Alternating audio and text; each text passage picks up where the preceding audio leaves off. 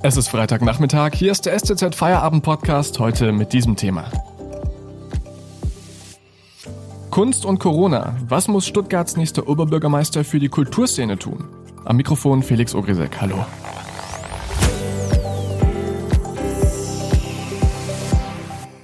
Die Stuttgarter Oper war in den vergangenen Monaten und Jahren im Rathaus das Kulturthema Nummer eins, zumindest was den Streit um die Sanierung angeht. Der nächste Oberbürgermeister muss hier eine Richtung vorgeben und er muss sich zusätzlich Gedanken darum machen, wie er die Stuttgarter Kultur retten will.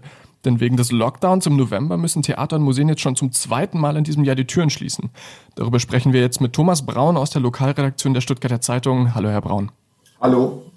Corona mal kurz außen vor gelassen. Im Kulturbereich in Stuttgart haben wir einige Baustellen. Welche sind das denn? Naja, ganz außen vor lassen kann man Corona natürlich nicht. Ähm, es ist so, dass vor der Pandemie vor allem über den Neu- oder Umbau oder die Sanierung großer Kulturbauten diskutiert hätte. Ich nenne Beispiele, ähm, äh, die Frage der Sanierung der Oper, des Großen Hauses, denkmalgeschützt, der Bau eines Film- und Medienhauses, der Neubau für das Lindenmuseum. Äh, es gäbe noch einiges zu nennen. Äh, mittlerweile haben sich natürlich Corona-bedingt die Prioritäten verschoben.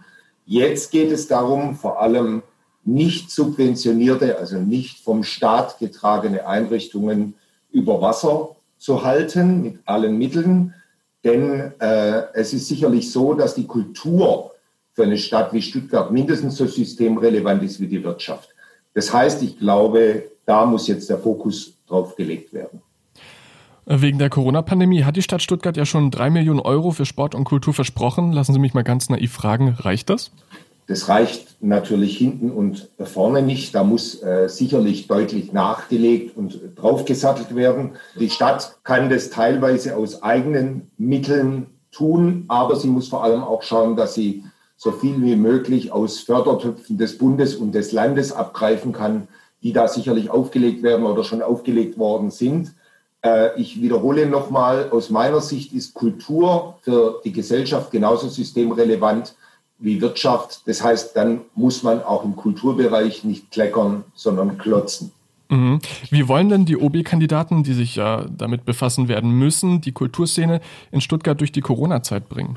Tja, das ist eine gute Frage. Soweit ich weiß, hat sich von den OB-Kandidaten noch keiner auf konkrete Summen festgelegt, die man da aus dem Stadthaushalt äh, zur Verfügung äh, stellen möchte und vor allem stellen kann. Es wird sicherlich äh, darum gehen, den kleineren, nicht staatlich geförderten Einrichtungen, auch den Kleinsttheatern, den Kulturclubs etc. pp. insoweit entgegenzukommen, dass man etwa Mietzuschüsse gewährt, dass man äh, in städtischen Gebäuden so die Einrichtungen dort untergebracht sind, die Mieten stundet oder möglicherweise auch äh, ganz erlässt aber das ist eine Frage, die sicherlich erst konkret nach der OB-Wahl zu beantworten ist, zumal man ja auch immer wieder darauf hinweisen muss, letzten Endes trifft solche Entscheidungen der Gemeinderat. Der Oberbürgermeister oder die Oberbürgermeisterin hat in diesem Gremium nur eine von 61 Stimmen.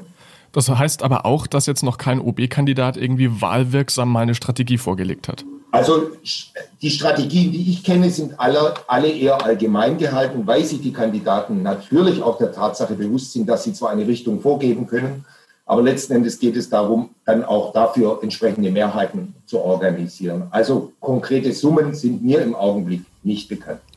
Danke, Thomas Braun. Bis hierhin. Wir sprechen gleich weiter. Vorher machen wir ganz kurz Werbung. Wenn Ihnen dieser Podcast gefällt, denken Sie bitte daran, ihn auf Spotify oder iTunes zu abonnieren, damit Sie keine weitere Folge mehr verpassen.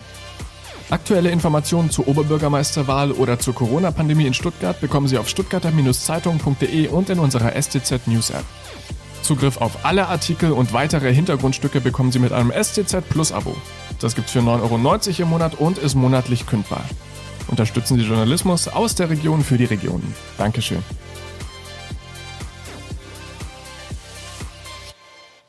Von Corona werden wir uns hoffentlich irgendwann wieder erholen können. Aber wie steht es denn mit der langfristigen Kulturplanung in Stuttgart? Wie soll es zum Beispiel mit der Oper weitergehen, Thomas Braun? Ja, bei der Oper läuft ja im Augenblick das äh, Bürgerforum mit sogenannten Zufallsbürgern, rund 50 ausgewählte Zufallsbürger.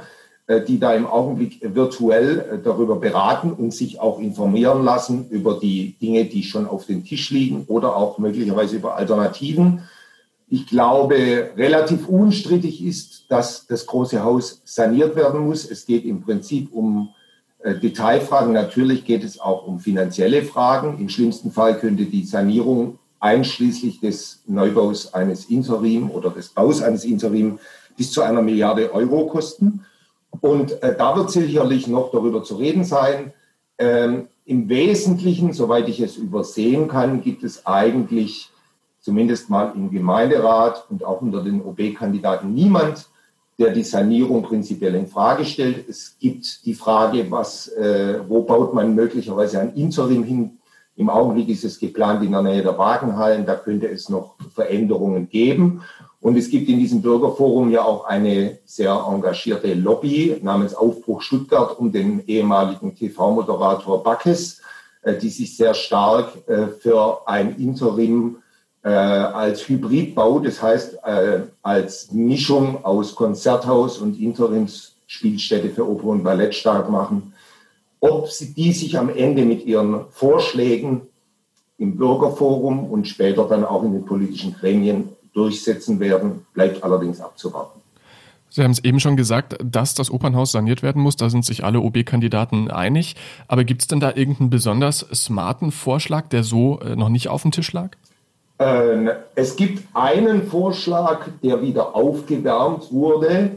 Und zwar äh, geht es um das Paketpostamt am Rosensteinpark. Äh, dieses Areal, in dem derzeit die Post untergebracht ist, war schon mal im Gespräch als Interimsnutzungsbau wurde dann aber von OB Kuhn sozusagen gecancelt äh, mit dem Argument 120 Millionen Euro für den Umbau eines Gebäudes, das später abgerissen werden soll, ist zu viel. Der Gemeinderat ist ihm da auch gefolgt.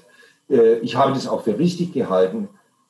Die andere Sache ist die, es gibt im Gemeinderat äh, Überlegungen, die auch unter anderem von Rockenbauch, aber neuerdings auch von der SPD wieder betrieben werden, also von Körner, ähm, ob man nicht eventuell doch nochmal auf das Paketpostamt zurückkommt, das dann aber nicht als Interimsspielstätte einrichtet, sondern als fixe, ich sage mal, Kulturinsel am Rosensteinpark.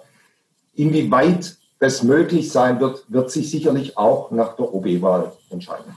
Okay, lassen wir die Hochkultur jetzt mal beiseite und schauen uns das an, was für jüngere Menschen vermutlich ein bisschen attraktiver ist, nämlich die Pop- und Subkultur. Welcher Kandidat will da äh, was Festes in Stuttgart verankern? Also zunächst möchte ich Ihnen widersprechen. Selbstverständlich ist auch die Hochkultur attraktiv für junge Leute. Wenn Sie sich mal den Durchschnitt des Publikums anschauen, da gehen selbstverständlich auch äh, jüngere Menschen hin. Aber Sie haben recht, es wird nicht nur um die Hochkultur gehen. Ähm, es gibt verschiedene Kandidaten, die sich da dezidiert auch geäußert haben, etwa der Herr Schreier, der sich sehr stark macht für die Nacht- und Subkultur in Stuttgart und für die freie Szene. Auch die Frau Kienzle, die sich sehr stark engagiert im Bereich der Clubkultur. Der Einzelbewerber Reuter, ähm, dem es ebenfalls vor allem auch um die Clubkultur geht. Also insofern, da ist viel Musik drin. Ähm, es ist sicherlich richtig, dass man nicht nur auf die Hochkultur schauen sollte, sondern wie gesagt, es geht eben um die kulturelle Vielfalt in dieser Stadt, die man trotz der Pandemie unbedingt erhalten muss. Ich wiederhole mich nochmal. Aus meiner Sicht ist Kultur genauso systemrelevant und zwar in der Breite wie die Wirtschaft. Thomas Braun war das aus der Lokalredaktion der Stuttgarter Zeitung. Vielen Dank für diese Einblicke. Bitte sehr. Und das war der STZ Feierabend Podcast am Freitag. Wir hören uns wieder am Montag, wenn Sie mögen. Bis dahin bleiben Sie gesund und haben Sie ein schönes Wochenende. Tschüss.